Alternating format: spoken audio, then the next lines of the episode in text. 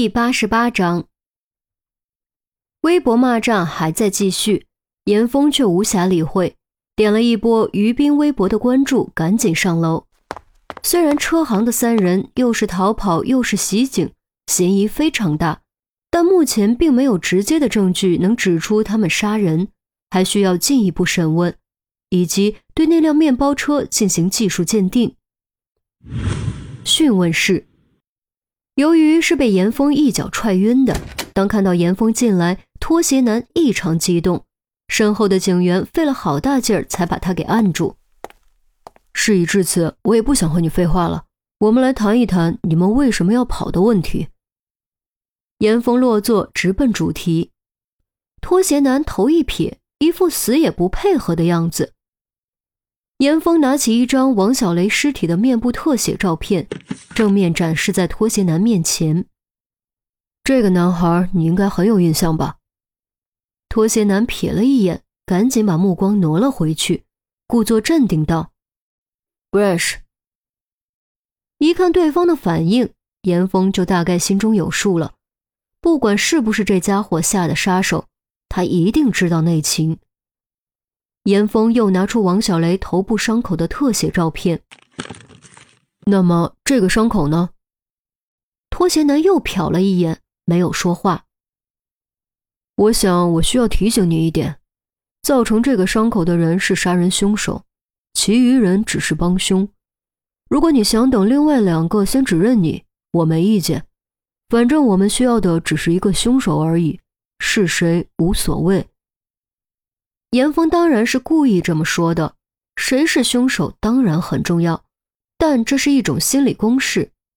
对付死不开口的作案团伙，挑拨离间是非常重要的。只有先动摇他们之间的信任关系，然后把他们分别推到悬崖边缘，才有可能将他们击溃。拖鞋男还是没有吭声。看来第一个问你是错误的选择，也罢。我去听一听那个女的会怎么说，也许她是一个懂得珍惜的聪明人。严峰说完，站起身走到门口，突然又回头补充了一句：“哦，对了，还有那个光头，你觉得他会怎么说呢？”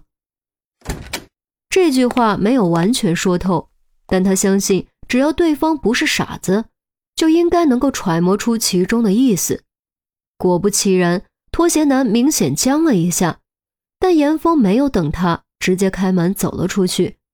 这种时候就是要表现的不在乎一些，你越不在乎他，他就越不安，越不安就越容易胡思乱想，而一旦开始胡思乱想，动摇也就是早晚的事了。离开这边，严峰又去了另一边，过程和这边几乎相同。抽烟女同样不愿意配合，而严峰也说了同样的话。做完这些后，严峰也没有走太远，就在两个讯问室中间的走廊墙边靠着，掏出手机打发时间。拖鞋男不知道抽烟女是怎么想怎么做的，抽烟女也不知道拖鞋男是怎么想怎么做的，拖鞋男不知道抽烟女是怎么想自己怎么想的。抽烟女也不知道拖鞋男是怎么想，自己怎么想的。猜疑链已经建立，接下来就看两边谁先开枪了。事实证明，猜疑链这玩意儿还真好用，而对方三人之间的信任关系也远没有达到牢不可破的地步。拖鞋男这边的警员率先从房间出来，告诉严峰，拖鞋男有话要说。不急，让他再憋会儿。严峰却一点也不急。你可真狠！警员会心一笑，显然也明白严峰的用意。故意拖延了大概五分钟，严峰才收起手机。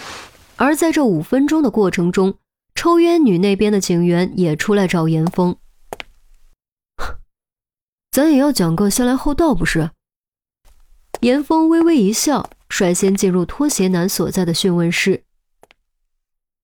我那边正聊着呢，你最好不要给我废话。刚一进来，严峰立刻摆出一副不耐烦的样子。拖鞋男顿时急了：“我我我说我说我先说，不是我，那一棍子是我大哥打的，人是他杀的，抛尸也是他想出来的。”果然是逼急了，连嫌犯也能言简意赅，一句话就把严峰想知道的东西全说出来了。严峰故意露出狐疑之色，可为什么他说是你呢？他放屁！我就知道这个贱人会推到我身上，但你一定要相信我，真的不是我！拖鞋男气得大骂：“相信你？他先招供的，我为什么要相信你？” 严峰冷笑一声，说完作势要走，拖鞋男急忙前扑虚抓：“哎，别走，我有证据！”哦，严峰停下脚步，终于露出感兴趣的表情。拖鞋男感觉自己终于抢到了优势，急声道：“那根，那根打龙鞭被他扔河里了。我告诉你们位置，你们去找，肯定能找到。”打龙鞭。严峰心头猛跳，这个名词以前他从未听过，第一次是从王大雷口中得知。对，上面有他的指纹，你们查一下就知道我说的是真的假的了。拖鞋男点头，很显然他并不知道水是指纹的天敌。严峰没有透露这一点，接着问：“打龙鞭是怎么回事？你们为什么要和一个孩子过不去？” 其实我们没想杀他，我大哥他也是失了手，一不小心把他给打死了。反正都已经交代了，拖鞋男索性将一切和盘托出。原来背后的元凶竟然是修身学校。王小雷和白婷从修身学校毕业一段时间后，有爱管闲事的人联系了他们，希望他们作为人证，配合揭露修身学校的真面目。并开始在知名网站上撰写文章，呼吁社会关注。要知道，断人财路犹如杀人父母，靠这一行当，修身学校敛财亿万。如果真相被曝光，财路就断了，他们自然不会允许这种事发生。于是开始私下打击报复、威胁恐吓、收买风口、举报骚扰，无所不用其极。王小雷和白婷要做证人，自然而然是要重点对待的。光头男作为修身学校的教官，觉得这笔钱好赚，就主动接下了。案发当天下午，三人开着面包车来到王小雷家附近，趁王小雷外出，将其掳上车，带到僻静处一顿毒打，并警告其闭嘴，否则让他全家不得安宁。